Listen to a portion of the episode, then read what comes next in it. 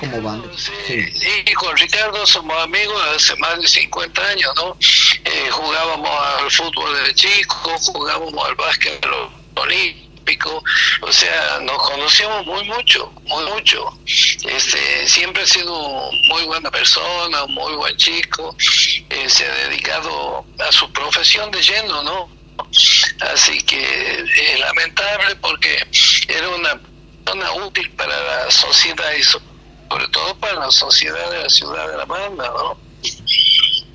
Y bueno, yo creo que eh, ninguna institución ha brindado tanto servicio a la comunidad como la maternidad de la banda, ¿no? Eh, ¿quién, en, quien no quiere en toda la familia ha habido alguien que ha nacido con la maternidad? un parto de urgencia a las 2 de la mañana y se recurre a la maternidad.